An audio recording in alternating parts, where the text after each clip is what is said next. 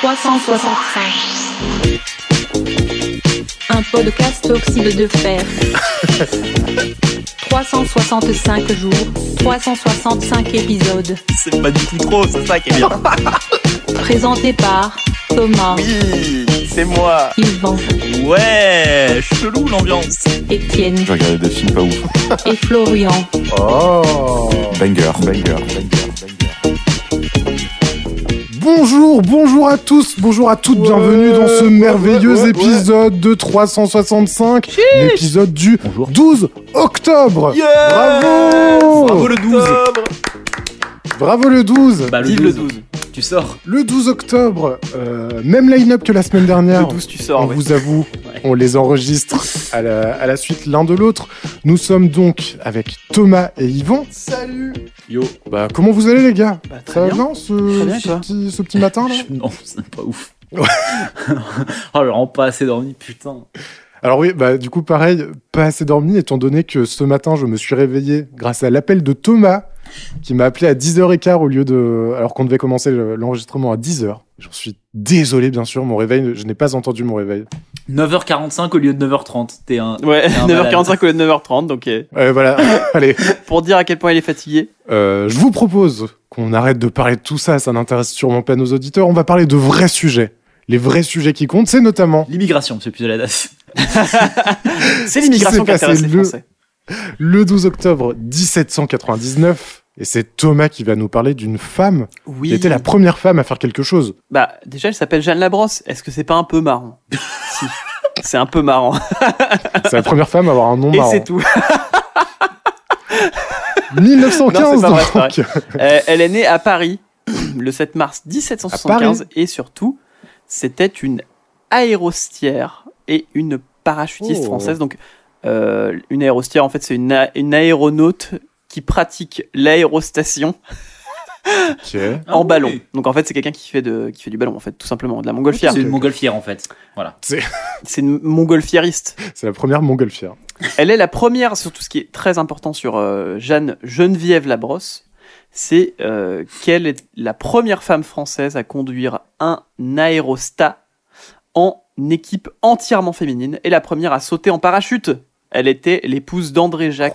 Gar- Garnerin, pardon, l'inventeur du parachute. Bah, GGL. Hein. Ah ouais. Donc, euh, elle a été son élève en premier, euh, Monsieur Garnerin. Oula. En fait, elle lui a dit, euh, elle, elle, elle était euh, hyper partante pour euh, toutes ces aventures euh, d'aller dans les airs. Euh, mais Ouais. euh, c'était interdit en fait. Et euh, du coup, André-Jacques Garnerin, bah, lui, il est allé contre l'avis du bureau central de la police, qui disait que le voyage dans les airs de deux personnes de sexe opposé était prohibé. En fait, c'était Ah ouais, interdit de voyager dans les airs ensemble.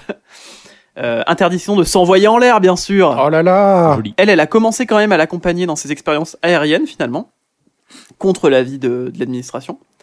Euh, la lettre de l'administration centrale au citoyen Garnerin est ainsi conçue, je vous la lis, je cite.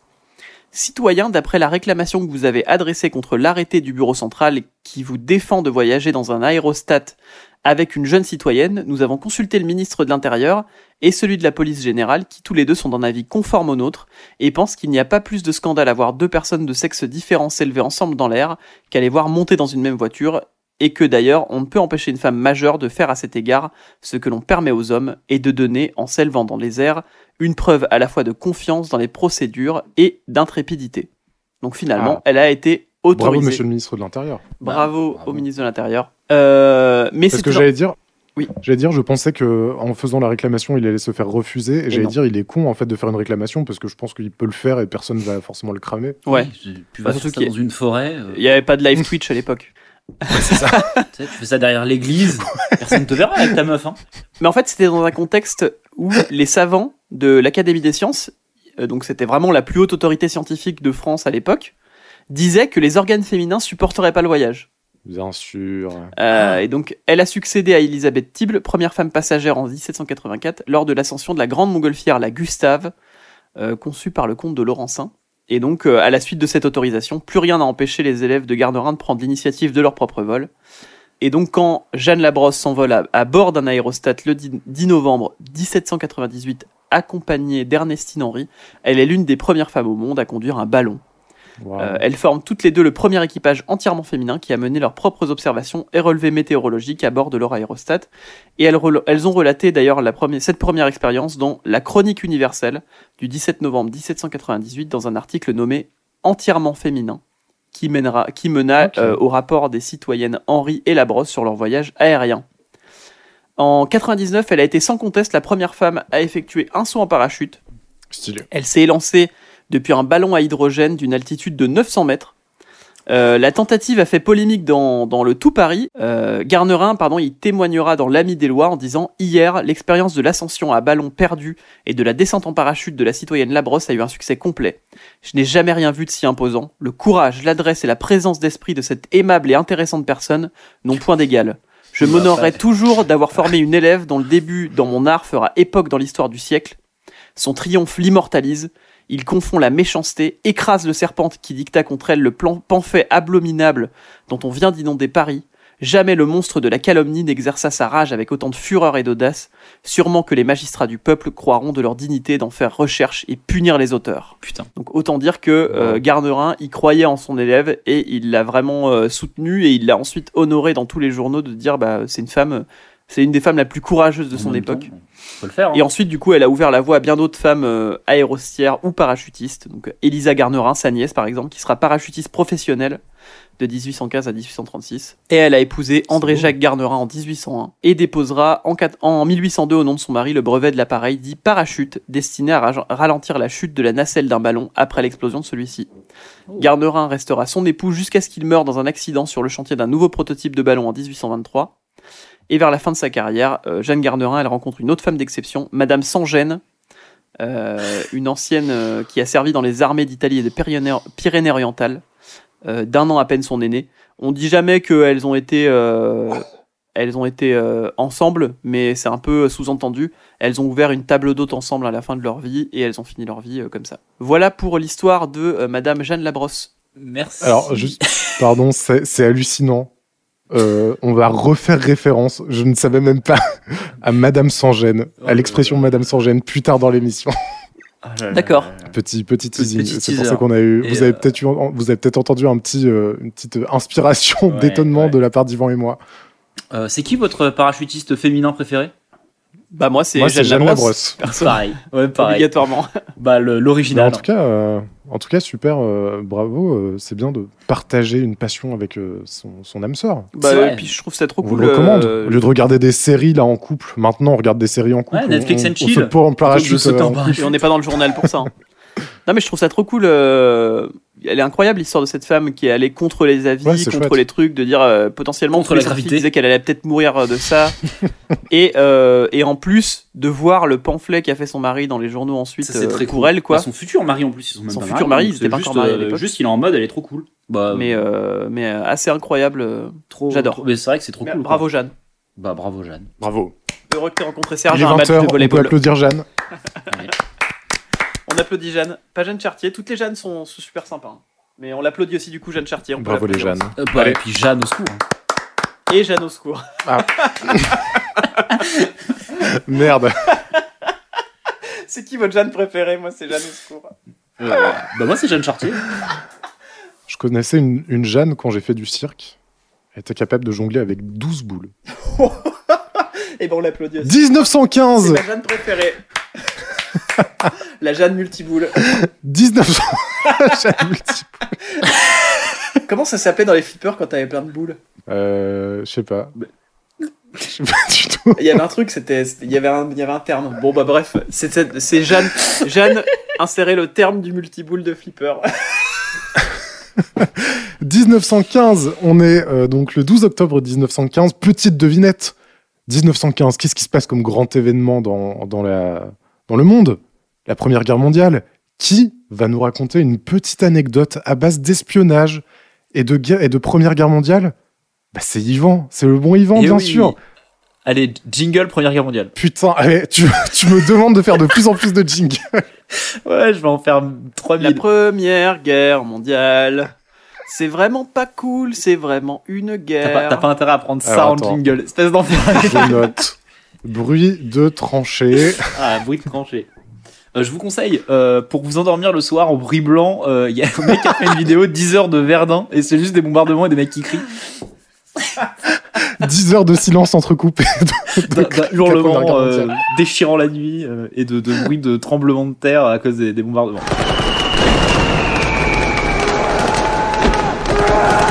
Non, oui.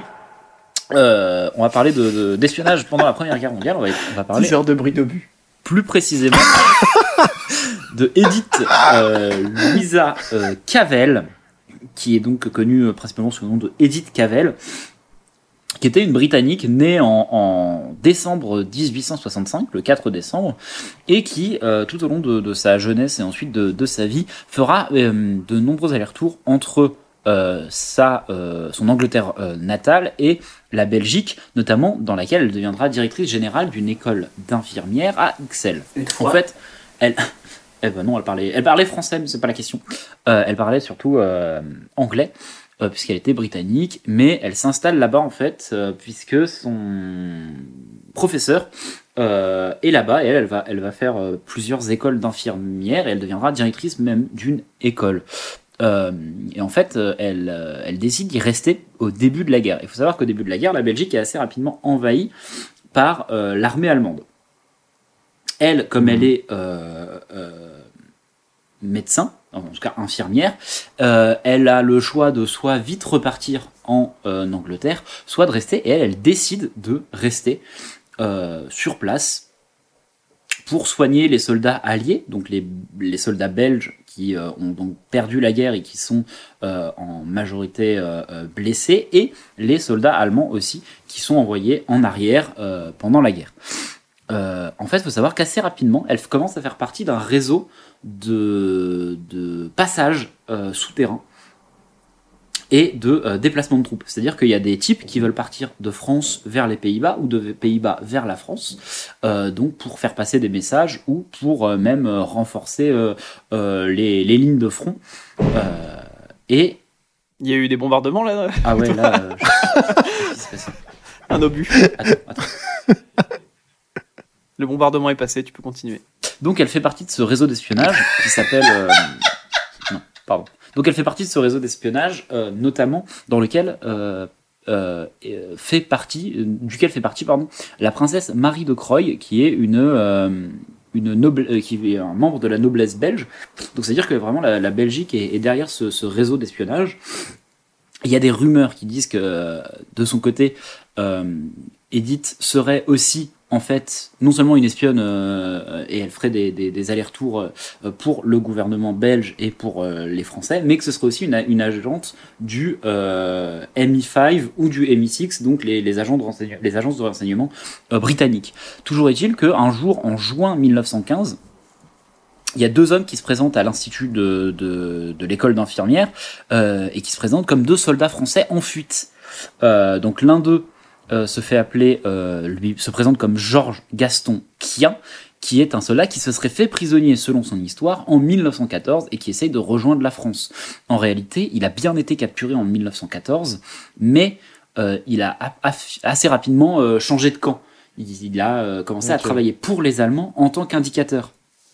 Et donc en fait, c'est un piège qui est en train d'être tendu euh, à tout le réseau, et en particulier à Edith, euh, puisque ce gars-là, il est accompagné d'un autre gars, un Allemand, qui se présente pas et qui parle pas, et qui on lui dit juste, bah voilà, c'est un aviateur et tout, euh, qui est lui un soldat complètement euh, allemand, qui est char- chargé à la fois de surveiller euh, Georges Gaston Quien pour bah, qu'il soit bien un bon indicateur et pas qu'il s'enfuit, et en même temps pour assister au réseau euh, dont va faire utiliser que, que Georges Gastonquin essaye d'utiliser.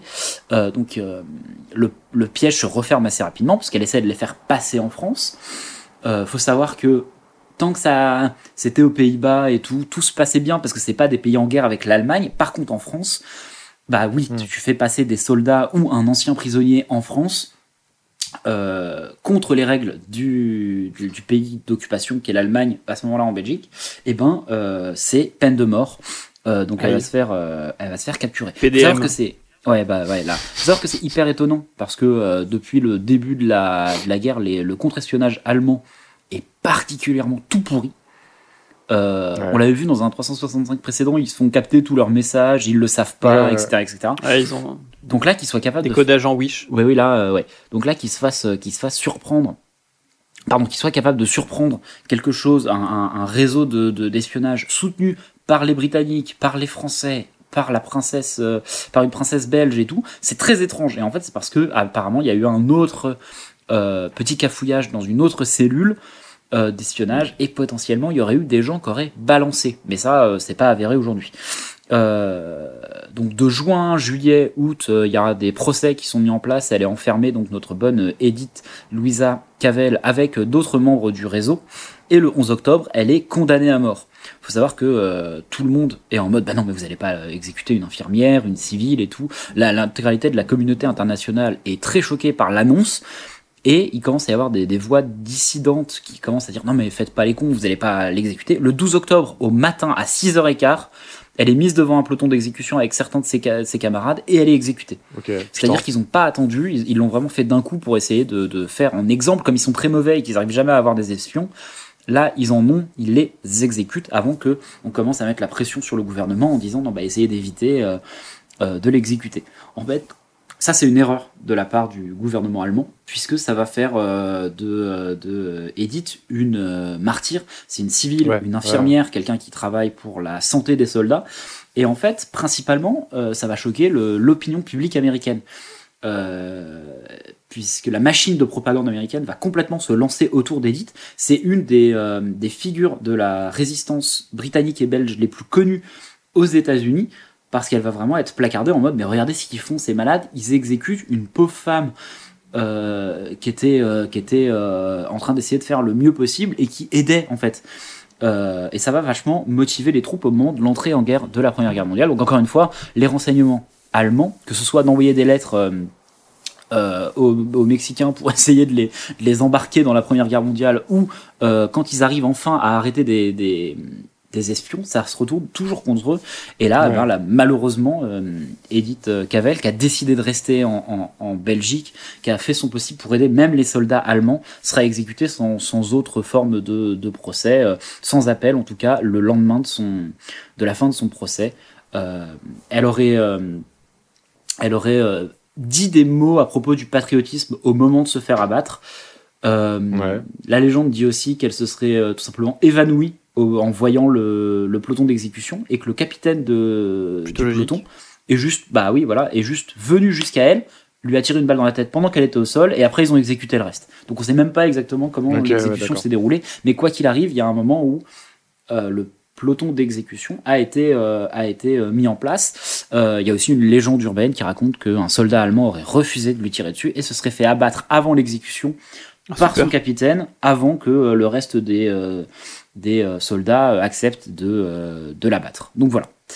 Petite histoire d'une femme euh, bien courageuse pendant la Première Guerre mondiale qui a malheureusement été euh, victime euh, des horreurs de euh, la guerre. C'est la saga des femmes courageuses, euh, ce début Oui, ouais, euh, Oui, et c'est euh, vrai.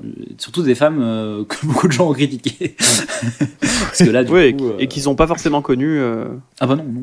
De manière posthume. Euh, Edith Cavell, je connaissais pas. euh, après, Après, il y a eu beaucoup, il y a eu beaucoup plus de, de, de gens courageux et de femmes courageuses pendant la Première Guerre mondiale que de premières femmes à avoir sauté en parachute.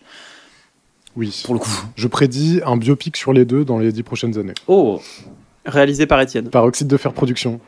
sache qu'il y a eu un film sur Edith. Ah oui Il y a eu un film Edith Cavell. Ah justement, mais ouais, je parce que en vrai, c'est Ouais, c'est une une histoire. de- c'est un, c'est un scénar quoi. Oui, oui, complètement.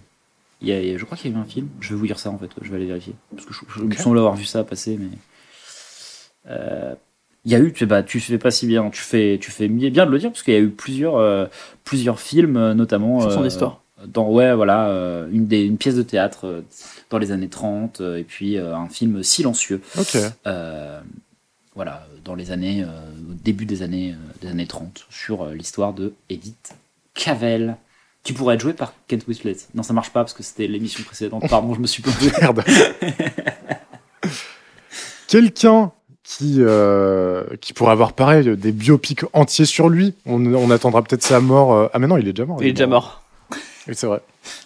Quelqu'un qui, malgré sa mort, n'a toujours pas eu de biopic sur lui, je crois pas, et qui a pourtant marqué l'histoire, euh, l'histoire bah, de la chanson principalement, c'est euh, 1935, sa naissance, Luciano Pavarotti. Luciano Pavarotti. Quelle, Nessun dorma. quelle voix, quelle voix. Euh, Luciano Pavarotti, né le 12 octobre, ouais, bravo, le 12 octobre, Bravo. à Modène, Modèle. où il est mort d'ailleurs, il est mort au même endroit euh, où il est né. Putain, il, a, il est pas sorti une seule fois de sa ville, le pauvre. Non, jamais.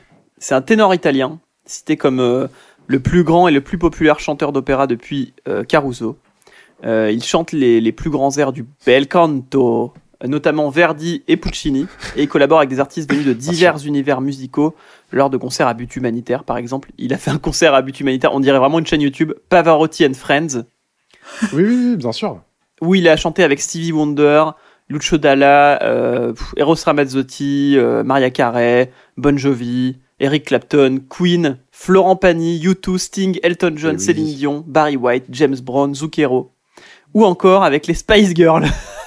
Important de le souligner. Insane. Pavarotti fit les Spice Girls. Micro petite anecdote sur euh, ce concert-là en particulier. Euh, il a fait chier U2 comme pas possible pour qu'ils viennent à ce concert alors qu'ils étaient en train de- de- d'enregistrer un de leurs albums.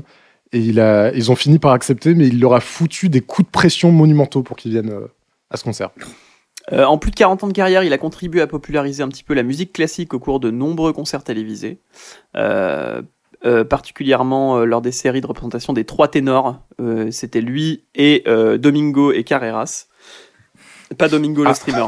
J'allais pas le dire. Le nombre Je total connais. de ses albums vendus est estimé à environ 100 millions C'est beaucoup. d'albums vendus. Putain, 100 millions. 100 millions, le truc on dirait un enfant qui dit Ah, je pense qu'il a vendu au moins 100 millions. Bah non, lui vraiment il a vendu 100 millions. Au moins, au moins 100 000 C'est milliards. incroyable. Donc c'est c'est un chanteur qui a fait euh, vraiment euh, qui a vraiment marqué son temps. Euh, il avait euh, malheureusement il a il a eu des, des petits problèmes de santé à la fin de sa vie euh, à partir de, de 2002.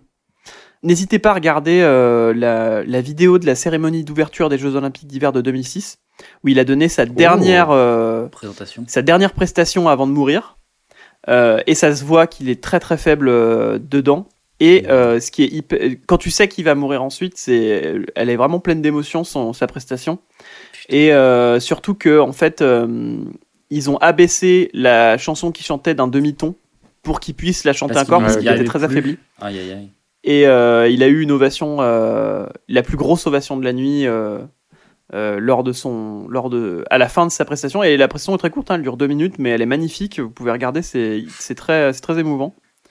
Euh, quelques détails euh, bah, sur sa vie. Beaucoup disent qu'il il avait une bonne étoile parce que sa vie a été pas mal pleine d'obstacles. À 12 ans, il a, il a frôlé la mort en attrapant le tétanos lorsqu'il était dans le coma. C'est original. Quand il raconte cette anecdote, il dit toujours que quand il a repris conscience, il a entendu des gens discuter autour de son lit. Et euh, tous disaient qu'il avait déjà reçu les derniers sacrements à trois reprises et que le prêtre euh, reviendrait le lendemain euh, et que très certainement il passerait pas la nuit. Donc euh, autant dire que bah, Ok. quand t'entends ça, quand tu te réveilles, tu te dis bon, Bon, petite bah, ambiance quand Ouais, même, ouais. petite ambiance. T'imagines Je suis désolé de déranger, mais finalement, ça va. Vous direz au prêtre, Je sais que vous avez des hein, démarches mais- déjà. euh, Euh, il a eu des problèmes de poids qui le complexaient pas mal. Il a été victime de surpoids dès ses 30 ans, ce qui le- ce qui le- l'obligeait à faire constamment des régimes à base d'eau minérale et de fruits, euh, qui lui posaient souvent des problèmes de santé. Ça n'a pas dû aider, oui. Il a fait des, il a fait pas mal d'opérations au genou et au dos parce que du coup il avait mal partout. Il était très superstitieux aussi. Euh, quand il voyait un chat noir traverser la rue, il essayait de se persuader qu'il était blanc. Je sais pas si ça marche vraiment comme ça. Hein. Je sais pas si en si, disant si tu casses un miroir, continue, tu continues de te regarder dedans et c'est bon. tu marches dedans pieds nus et normalement c'est Ouais, bon. tu tu, fais comme si- tu pas- imagines qu'il est pas cassé. Oui.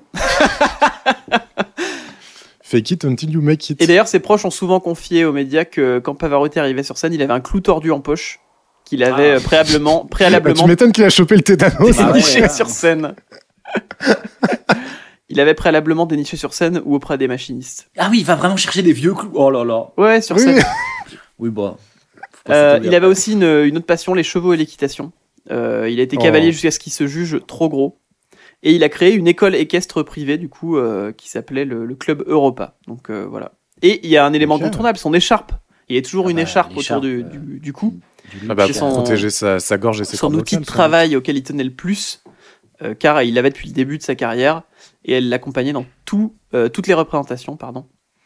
Euh, Il y a Carlos Kleber, qui a dit, un chef d'orchestre, qui a dit de lui quand Luciano Pavarotti chante, le soleil se lève sur le monde. Oh, Wow. Et pour les amateurs de Counter-Strike, Ah, tu vas parler d'Italie? Ouais, il y a une map qui s'appelle CS Italie, Italie, qui est euh, et donc du coup euh, il y a à la, il y a dans la radio à l'étage euh, il y a un opéra de Giuseppe Verdi euh, chanté par Luciano Pavarotti. Donc vous pouvez jouer à CS Counter Strike, monter à l'étage et écouter Luciano Pavarotti gratos. Ou juste aller sur YouTube sinon, hein, ça marche aussi. Oui, ça marche aussi. Mais euh, je l'ai appris il y a pas si longtemps que ça, euh, cette anecdote. Alors que je joue même pas à CSGO, je m'en fous. Et moi, la petite anecdote que j'avais retenue de l'époque, euh, qui m'avait marqué parce que mes parents étaient ultra fans de Florent Pagny, et du coup, Ah ils bah, détestaient. Pavarotti parce qu'ils avaient appris oui. que Pavarotti s'était moqué de Florent Pagny. Parce qu'en fait, ils ont fait une prestation ensemble, Et, oui, oui, et oui. lui, déjà avant, il était en panique. Il disait qu'il pensait qu'à ça, qu'il dormait pas bien, qu'il était angoissé parce que du coup, lui, c'est un vrai ténor et que, et que, euh, que Pagny, lui, c'était un baryton, euh, c'était tout juste un baryton. Et euh, qu'il y a Il quelques arrivait notes. sur scène avec une boîte à outils entière remplie de clous et d'objets en métal. Il y a quelques notes Putain, j'espère que ça. Florent. Pagny a dit qu'il y a quelques notes qu'il irait pas chercher, que c'était pas son répertoire, etc. Et euh, en fait, Ah, Pavarotti ne l'a pas regardé du tout pendant les répétitions. Genre, il a pas tourné l'œil une seule fois vers Pagny qui était en train de chanter à côté de lui. Et surtout, euh, Florent Pagny, il a du coup, il y a quelques notes qu'il pouvait pas atteindre, donc il les chantait de tête euh, parce Ouais, que ouais. c'était trop compliqué à atteindre pour lui. Et Luciano Pavarotti, à la fin de la chanson, il s'est mis à imiter Florent Pagny en allant dans les aigus à fond et en se mettant à tousser très fort, en explosant de rire. Oh putain. Genre, il allait dans les aigus à fond, puis après il, il toussait très fort pour faire genre euh, tu pourras jamais atteindre ces notes-là de toute façon. pour se moquer du Et concert. après il regardait Florent, Pa- il regardait même pas Florent Pagny et il explosait de rire tout seul Ah, putain, devant les techniciens qui étaient en malaise. Et le, jour- mais le jour J, Florent Pagny a assuré sa prestation et euh, Flo- Luciano Pavarotti a même été impressionné et l'a félicité. Ah, Preuve qu'il et ne oui. faut jamais rien lâcher les amis. bah bien ouais, sûr. ouais. Bien sûr. Et même si Luciano Pavarotti se moque de vous, vous pouvez y aller. Et oui. Car quand Bah, on veut, motive, hein. on peut. Ouais, Ah, bah voilà. ouais. Voilà pour Pavarotti. Bah juste, moi pareil, du coup j'ai encore une petite anecdote encore en rapport à YouTube, puisque euh, déteste. Luciano Pavarotti et U2, en plus du concert qu'ils ont fait avec tout le monde et notamment Queen, ils ont fait un album qui s'appelle Original Soundtracks One, sous un nom, sous un pseudonyme en fait. U2 a sorti cet album dans l'anonymat et ils se Ça sont fait. euh, U3. Non, c'était Passengers. Ah ok. Pardon. Et c'est un- c'est sorti dans les années 90, en 95, et c'est un, un album euh, expérimental euh, qu'ils ont eu envie de créer Mhm. comme ça euh, pour l'occasion d'ambiance d'électronica euh, un peu à la con. L'album est moyen. Oui, c'est Il y a YouTube. une, il y a une, euh, putain, Inécoutable. il y a une euh, citation. Il y a une citation du batteur de YouTube qui dit La frontière est mince entre la musique intéressante et l'autocomplaisance. Nous avons franchi la ligne sur l'album des Passengers. Effectivement. Et du coup, il y a une chanson quand même qui ressort de ça, qui est magnifique. C'est la chanson Miss Sarajevo avec euh, Pavarotti, euh, qui est superbe, que je vous recommande.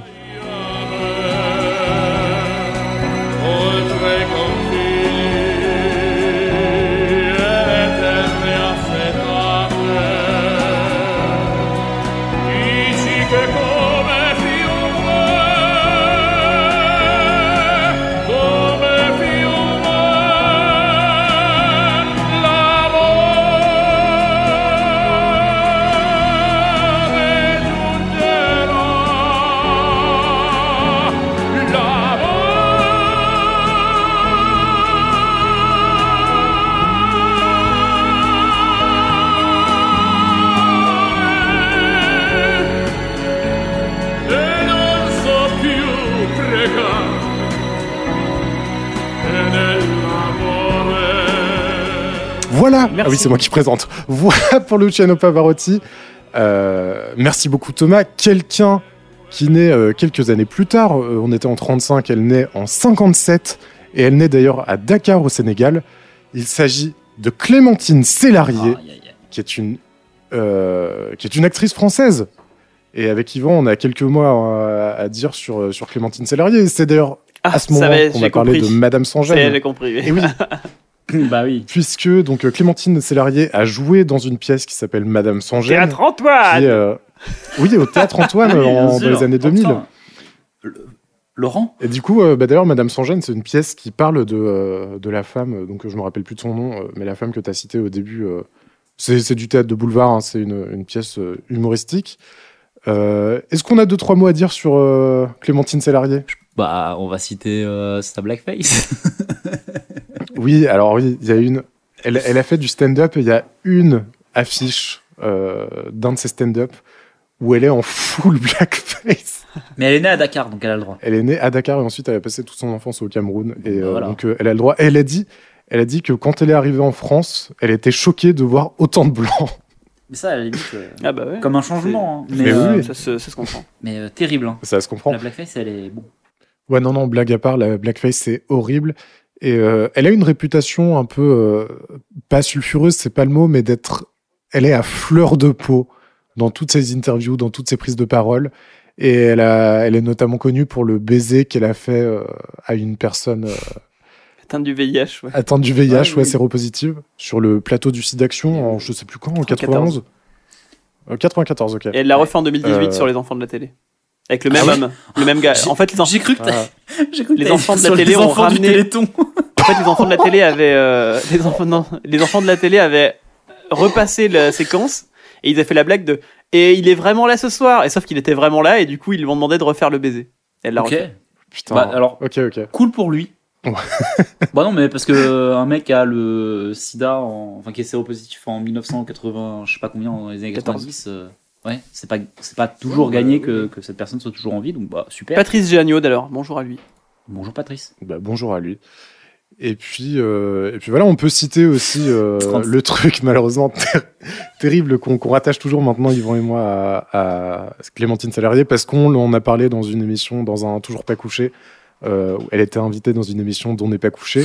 Et elle raconte une anecdote euh, un peu terrible, parce qu'en fait, les premiers rôles de sa carrière, c'est des rôles euh, où elle était complètement euh, fétichisée, Ouais, ouais. euh, où son corps était mis en avant. que Elle a une forte poitrine et que les réalisateurs Oui.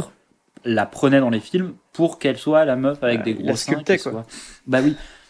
A, C'était- vraiment euh, du typecast horrible euh, sur le fait qu'elle soit, euh, qu'elle soit euh, très sexualisée et que euh, bah, derrière tu, tu, tu te fais une réputation de, de- d'actrice, euh, d'actrice nympho, comme elle, comme elle, elle le dit elle-même. hein, euh, on, on me prenait pour jouer le cul, quoi.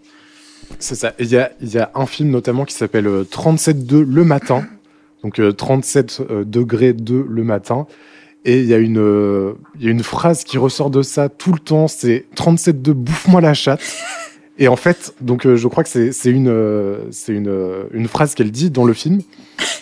Et malheureusement, en fait, ça a suivi sa réputation et tout le monde, même dans la rue, l'a suivi en disant 30 37.2 bouffe-moi la chatte. Et, euh, et donc voilà, fait un mourir peu, de euh, rire, parce que la, la réplique est Ouais. tellement lunaire. Parce que pour moi, c'est le début du film. Les gens se réveillent. Putain, il fait chaud là. Il fait combien? 37,2. Bouffe-moi la chatte. Début du film.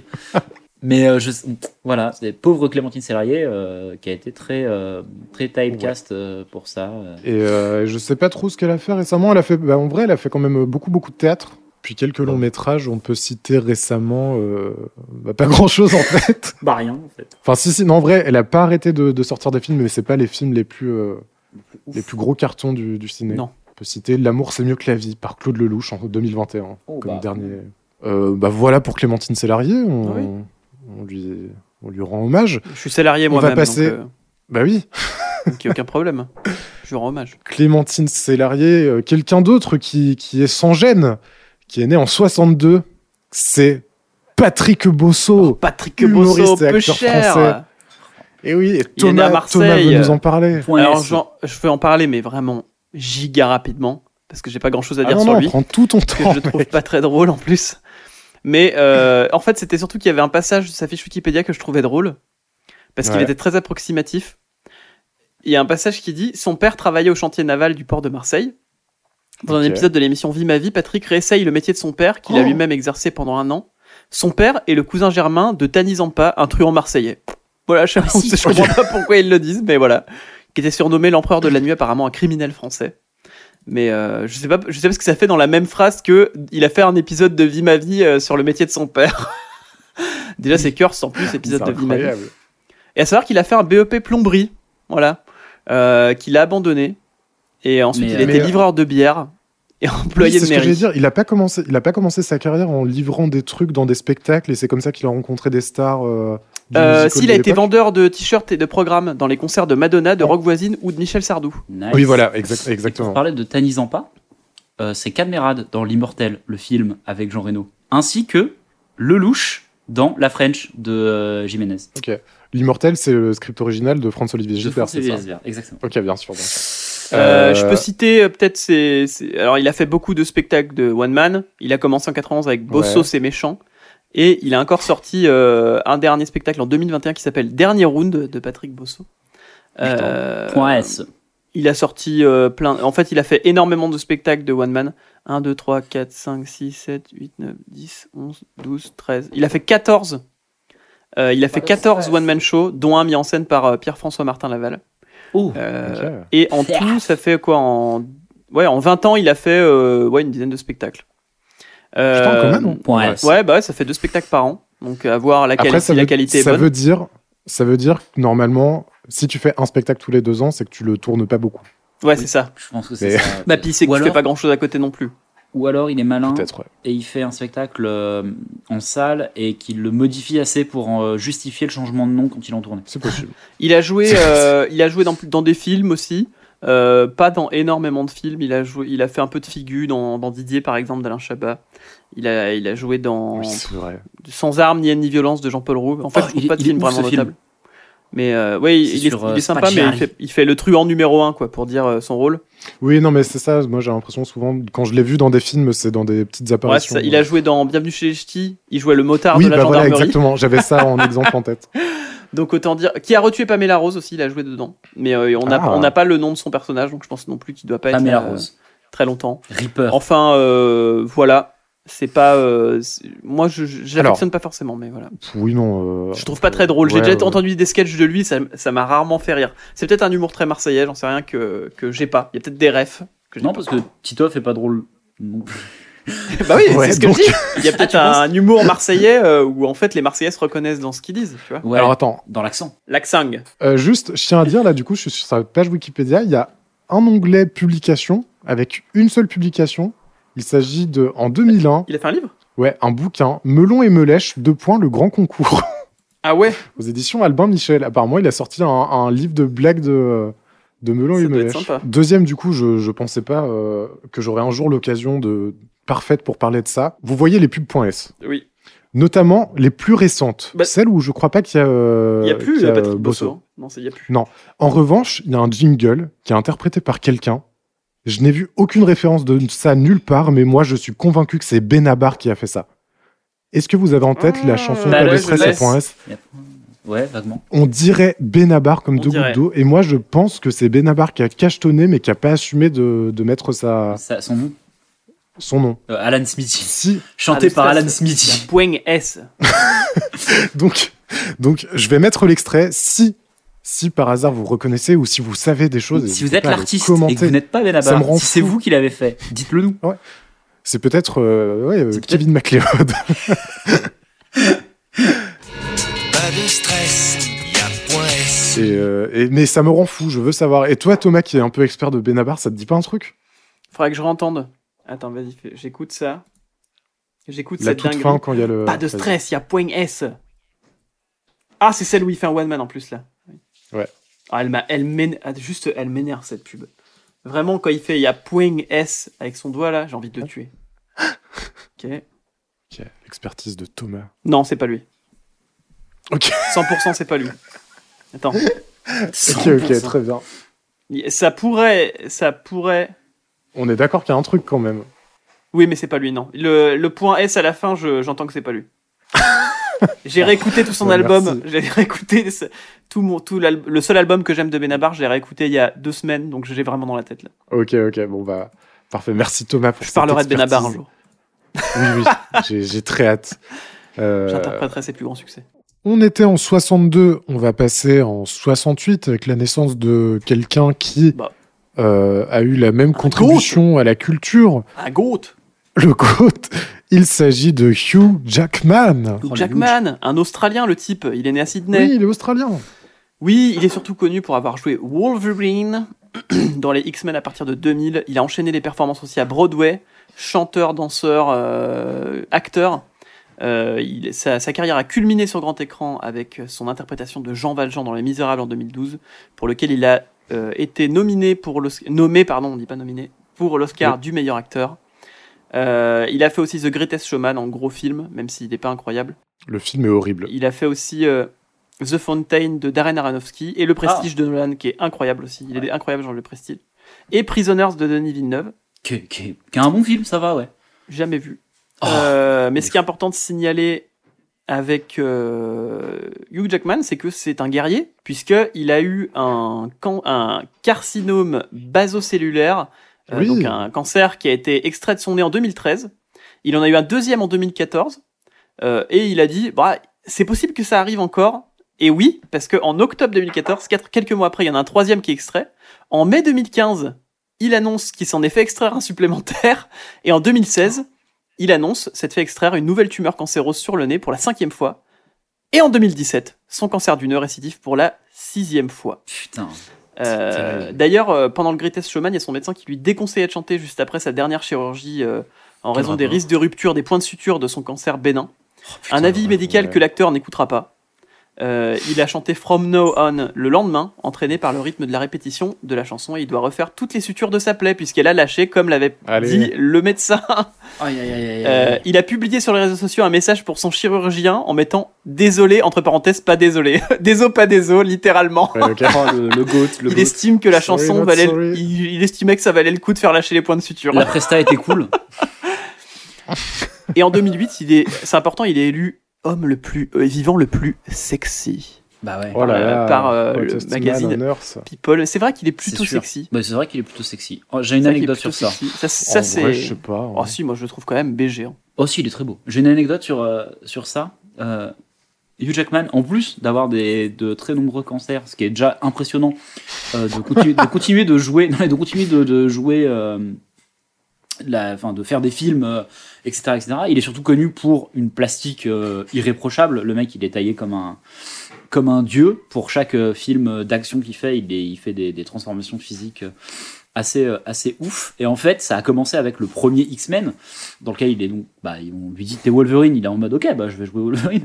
Et là où il est assez audacieux, c'est qu'il s'est dit trois semaines avant le début du tournage, bon allez, faire un peu d'exercice quand même pour avoir l'air un peu stylé. Ils ont tourné la première scène où il est torse nu, il a enlevé son t-shirt. Et il y a le vraiment euh, Brian Singer, donc euh, prison pour Brian Singer, mais c'est on, s'en fout, euh, qui a vu euh, Hugh Jackman torse nu, qui a fait bah nique ta mère en fait. Et ils ont dû refaire tout le tout, tout le déroulé du film, notamment tout le, le planning de tournage, pour mettre toutes les scènes d'action où il est torse nu à la fin du tournage, parce que c'était juste il était pas en très grande forme. c'est fou de se dire qu'il y a été à l'audace en mode bon allez trois semaines je vais quand même euh, aller courir un peu et faire deux trois pompes et on lui a dit bah non c'est pas possible là c'est et en fait c'est Euh. très euh, le passage de, de- de- des films où euh, le physique importait peu tu pouvais venir en étant en bonne forme physique et là les, la, la mode des super héros qui sont gaulés comme des comme des dieux grecs quoi et lui il est vraiment vu en mode bah voilà c'est- Ouais. c'est mon physique On le prend, on le laisse, mais il est là. voilà et bah ils l'ont laissé et ils lui ont dit bah vas-y tu vas on, on repousse toutes trois mois puis tu vas tu vas tu vas tu vas Petite anecdote, moi aussi, sur euh, The Greatest Showman. Euh, j'ai pas vu le film, Ouais, mais par contre, il est euh, nul, il est horrible. J'ai pas vu. Et euh, quand j'ai vu les critiques, je, euh, a posteriori, je me suis dit, bon, est-ce que vraiment je vais aller le voir? Non. Par contre, euh, là où je bosse, au centre de loisirs, euh, j'ai eu un jour une, une gamine en fait euh, espagnole, qui une gamine qui venait d'Espagne avec ses parents euh, pour les vacances d'été. Et euh, en fait, il la laissait tous les jours au centre de loisirs pendant qu'eux, ils allaient visiter des trucs. euh, parce qu'il voulait qu'elle apprenne le français. C'était une gamine, elle, savait par... elle, elle avait 8 ans, elle savait parler anglais mieux que moi. Elle parlait espagnol parce que c'est sa langue maternelle. Et elle, elle était là un mois pour apprendre le français dans le centre de loisirs. Et, euh, et du coup, je, je suis pas mal resté avec elle pour qu'elle puisse se faire comprendre des autres enfants et qu'elle puisse parler avec eux et qu'elle apprenne le français en même temps. Euh, je l'ai pas mal aidé pendant tout le mois, les parents étaient adorables et tout. Et euh, le père, du coup, il était super content de- des vacances de sa fille euh, du mois. Et il est venu nous voir à la fin. Et il nous a dit, en, en anglais, il nous a dit bah, Est-ce que ça vous dit que pour vous remercier de, de l'aide que vous avez fait à ma fille, est-ce que ça vous dit qu'on vienne et on chante une chanson pour le centre de loisirs euh, euh, devant tout le monde? Et je dis Bah non, bah, c'est chaud, allez-y et tout. Et du coup, il est arrivé avec sa guitare le soir même, avec sa fille. Et euh, on- ils se sont mis dans un coin de la salle. Tout le monde les a regardés, s'est mis, assis devant eux à les regarder.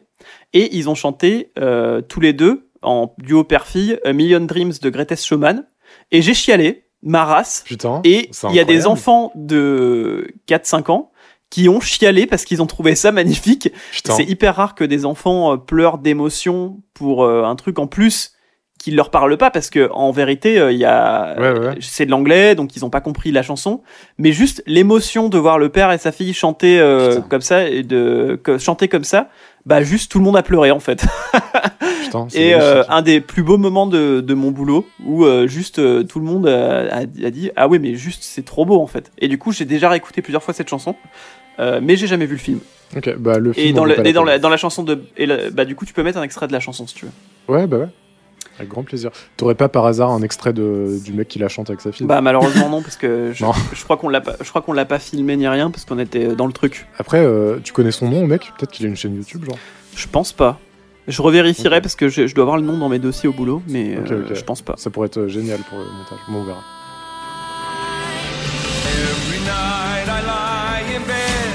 Et bonjour, petite, euh, petite aparté, c'est Florian, bienvenue dans cette autre temporalité, celle du montage. Euh, je vous fais ce petit, euh, ce petit aparté pour vous annoncer que la raison pour laquelle j'ai laissé la- l'extrait où on se pose la question de est-ce que la vidéo existe, euh, c'est pas pour rien, mais juste avant ça, je vais vous faire écouter une vidéo que Thomas nous a envoyée juste après l'enregistrement. Il est allé au ciné. Et, euh, il nous a envoyé un truc très très drôle sur notre conversation Facebook. Donc euh, je vous laisse avec ce petit extrait. Mais les gars, c'est incroyable. Je vais au ciné, je passe à côté du bureau. Écoutez ce qu'il joue là.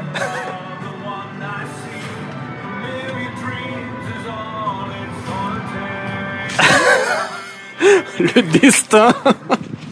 Voilà, c'était très marrant, ça nous a fait crever de rire. Mais maintenant, retour sur la performance euh, durant le, dans le cadre du travail de Thomas de cette petite fille et de son père. Euh, Thomas a cherché tant bien que mal à obtenir cette vidéo. Il a fini par l'obtenir. C'était grâce à une collègue qui avait pris la vidéo tout simplement et qui l'avait conservée.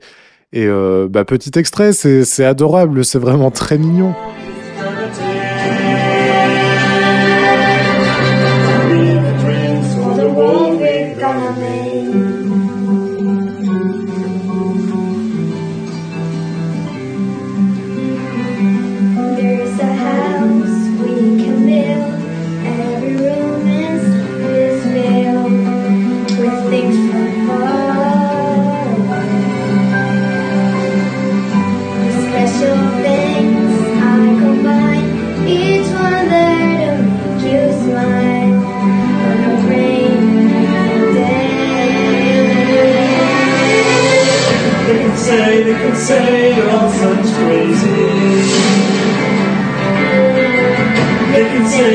Say, I've lost our mind.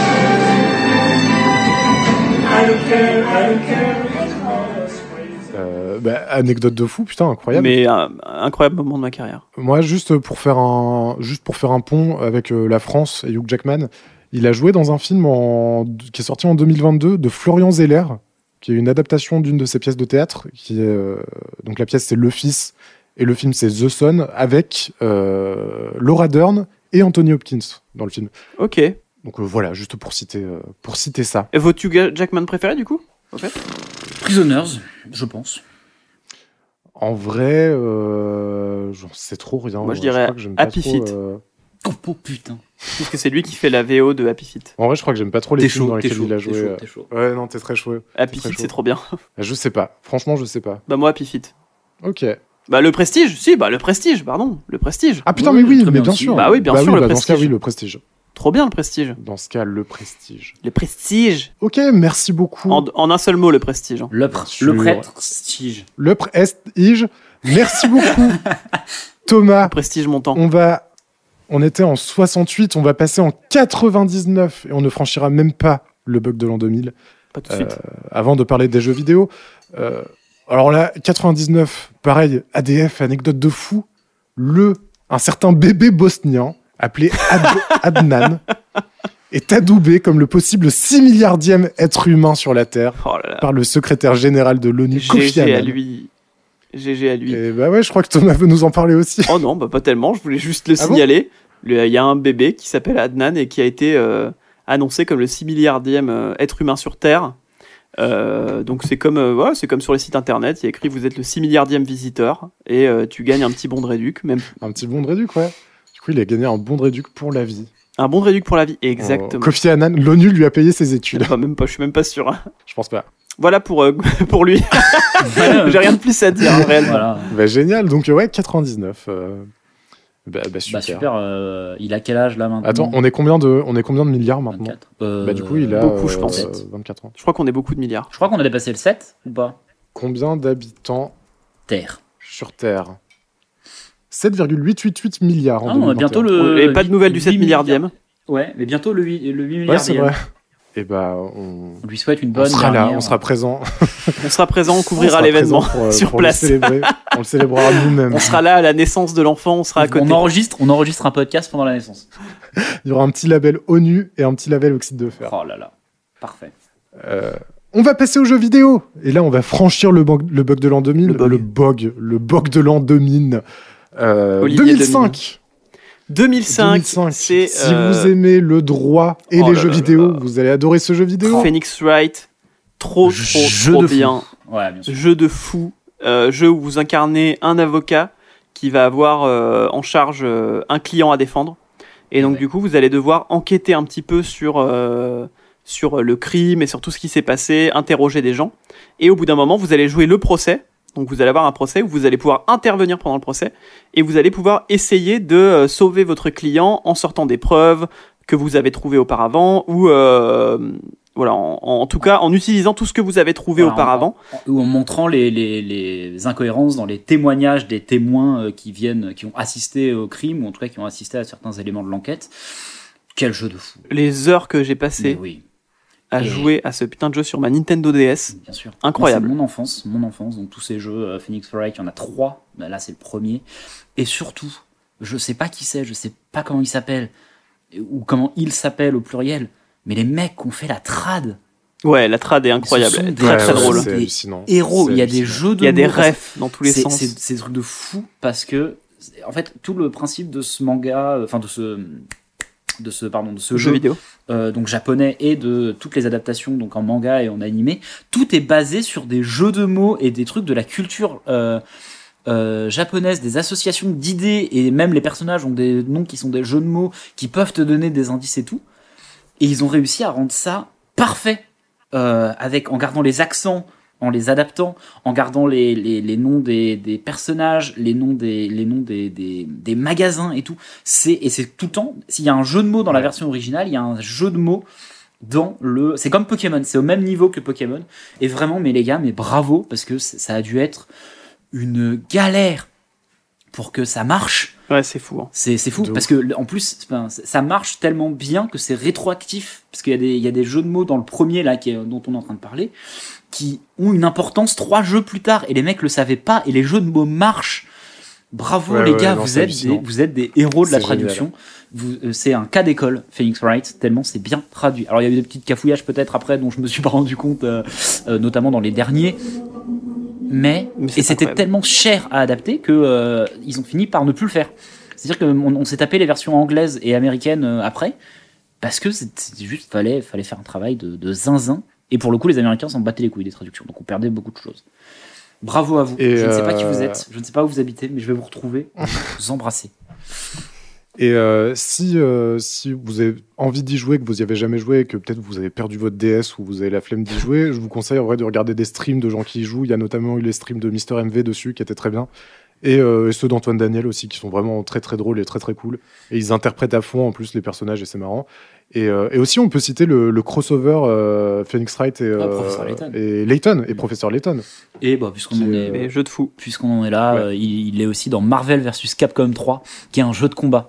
Et donc c'est un avocat dans un jeu de combat et Ah qui ouais, se bat avec euh, la- une des images les plus connues de Phoenix Wright, c'est l'objection avec le, la bulle objection. Et bah ça, ça fait des coups à l'adversaire. Ah, mais oui, oui, oui, ok, j'ai déjà vu des. Ok. Et c'est c'est incroyable. Et c'est un mauvais, c'est pas le meilleur perso de, de Marvel vs Capcom 3. C'est pas le plus fort, mais il me fait mourir de rire.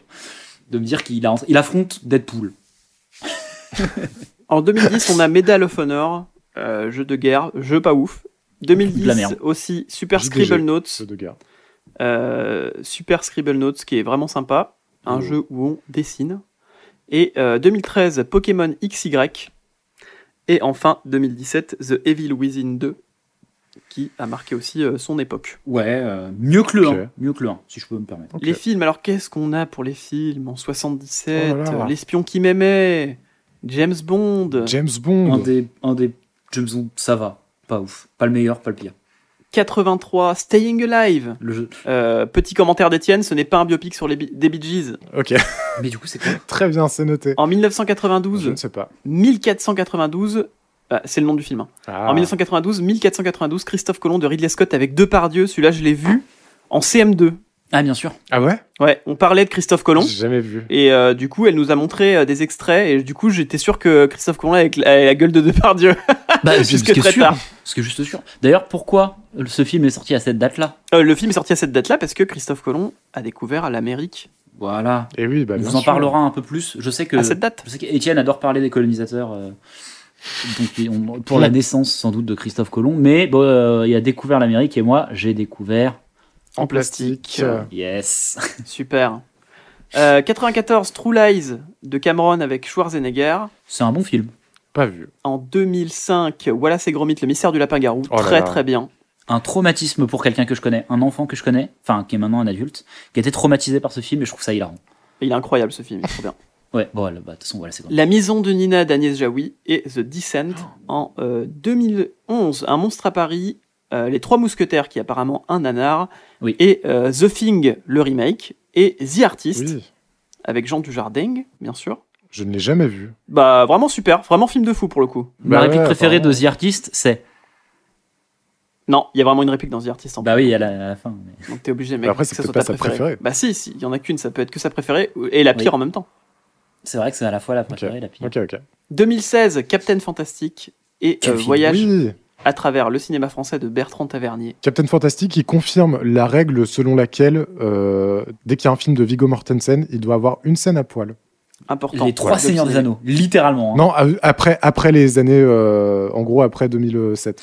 Euh, Tous ces films. Ah, pas mal. Et je te, je te donne Toutes mes différences. euh, Les Crimes du futur de, de Cronenberg où il est pas à poil. Il est, il est complètement à poil. Si, si, carrément.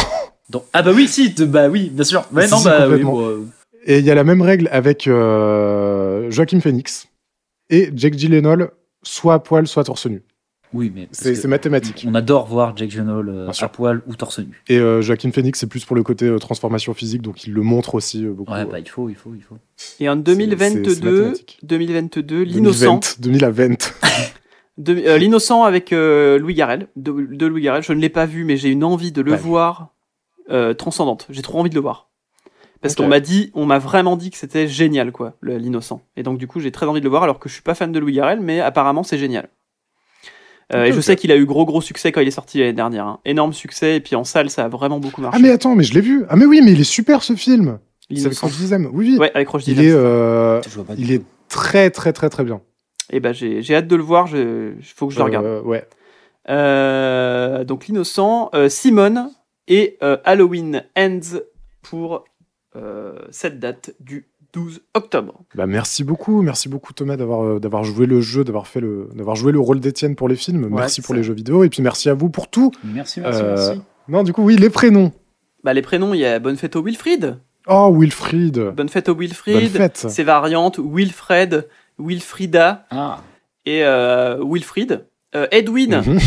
Bon anniversaire au Edwin. Et non pas Edoui. Bah oui, Étienne confond tout le temps Edwin et Edoui, mais euh, là c'est Edwin, mais aussi les diminutifs courants comme Eddie ou Edoui. Ok. Ah, d'accord. Et euh, bon anniversaire, bonne fête pardon au Félix, euh, qui sont aussi fêtés le 12 février, donc eux ils ont deux fêtes. Bonne fête, au Félix. Maximilien et ses variantes, et enfin au Séraphin, Séraphine. Et bah, bonne fête. Et bah, Bah, le dicton du jour, il y en a qu'un. Ah, parfait. Donc attention, c'est en rapport avec la météo pour changer. Ouais, bien sûr. Saint-Wilfrid ensoleillé, deux jours plus tard, en mitouflé. Oh là Donc là là, s'il fait On beau espère qu'il va pas faire si aujourd'hui, beau que ça. s'il fait beau aujourd'hui, dans deux jours, vous pouvez sortir les écharpes élégants, les gars. Sortez les plaids. Bah, Eh oui. merci. Eh ben, merci, infiniment, merci les amis. On vous souhaite une très bonne journée, un très bon jeudi 12 euh, octobre. Et puis à très vite, on se retrouve la semaine prochaine. Merci les amis, merci à vous. Au revoir À la semaine bye. prochaine